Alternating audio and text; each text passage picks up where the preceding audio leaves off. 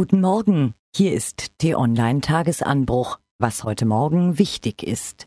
Was war? Die SPD befindet sich nach dem Jamaika-Scheitern in der Zwickmühle. Bleibt sie bei ihrer Weigerung, mit Merkels Union über eine Neuauflage der Großen Koalition zu verhandeln und nimmt sich die Zeit für den Erneuerungsprozess oder lässt sie sich aus staatspolitischer Verantwortung doch noch erweichen? Seit Montag ist in der Partei eine Diskussion im Gange. Von Stunde zu Stunde wird sie erregter.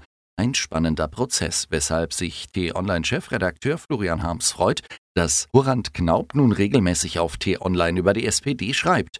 Wenige Journalisten kennen die Partei besser als er. Es gibt ein Bild, auf dem sind zwei Männer zu sehen. Einer ist Massenmörder und der andere ist, tja, was ist er, der Komplize des Massenmörders? Sein Retter ist er ganz sicher. Der Mine von Russlands Präsident ist schwer zu entnehmen, was er dachte, als ihn Bashar al-Assad umarmte. Generosität, Zynismus, echte Sympathie oder einfach nur professionelle Kälte. Putin hat in Sochi Hof gehalten. Nach Assad empfängt er heute dort auch den Türken Erdogan und den Iraner Rouhani, um darüber zu sprechen, wie sie das Nachkriegs-Syrien aufteilen, nachdem sie große Teile des Landes in Schutt und Asche gebombt und geschossen haben. Westliche Staaten wie die USA, die sich ebenfalls eifrig am Bomben beteiligt haben, sind nicht dabei und haben de facto in Syrien auch nichts mehr zu sagen. Moskau, Teheran und Ankara werden das Land vermutlich in Einflusszonen aufteilen, die letzten Reste der Opposition niederkämpfen und dann ihre Marionette Assad über einen riesigen Friedhof herrschen lassen. Einen Friedhof, auf dem Assad keinen Schritt tun darf, ohne seine Beschützer vorher um Erlaubnis zu fragen. Und die Menschen, die in Syrien noch leben, die fragt niemand. In Simbabwe trat gestern nach fast 40 Jahren Machtmissbrauch Robert Mugabe zurück. Neuer Herrscher wird der bisherige Vizepräsident des Landes. Auch er ist nicht demokratisch gewählt und auch er hat eine blutige Vergangenheit. Anfang der 80er Jahre soll er die in Nordkorea ausgebildete 5. Brigade ins Matabeleland geschickt haben. Massakern fielen dort tausende Menschen zum Opfer. Armes Simbabwe. T-Online-Chefredakteur Florian Harms kann mit Devotionalien eher weniger anfangen. Kleidungsstücke, Möbel, Arbeitsgeräte berühmter Persönlichkeiten sind für ihn auch in erster Linie Kleidungsstücke, Möbel, Arbeitsgeräte. Allerdings ist er froh, dass die Berliner Polizei gestern mehr als 100 Gegenstände aus dem Nachlass des Beatles-Musikers John Lennon beschlagnahmt hat, die ein Hehler verschabeln wollte. Darunter sind Tagebücher, Notenblätter, zwei Nickelbrillen, und tatsächlich auch ein Tonband mit dem Mitschnitt eines Beatles-Konzerts. Und letzteres gibt Florian Harms zu, hätte er sehr gerne. Es bekäme vielleicht sogar einen Schrein in seiner Wohnung. Was steht an?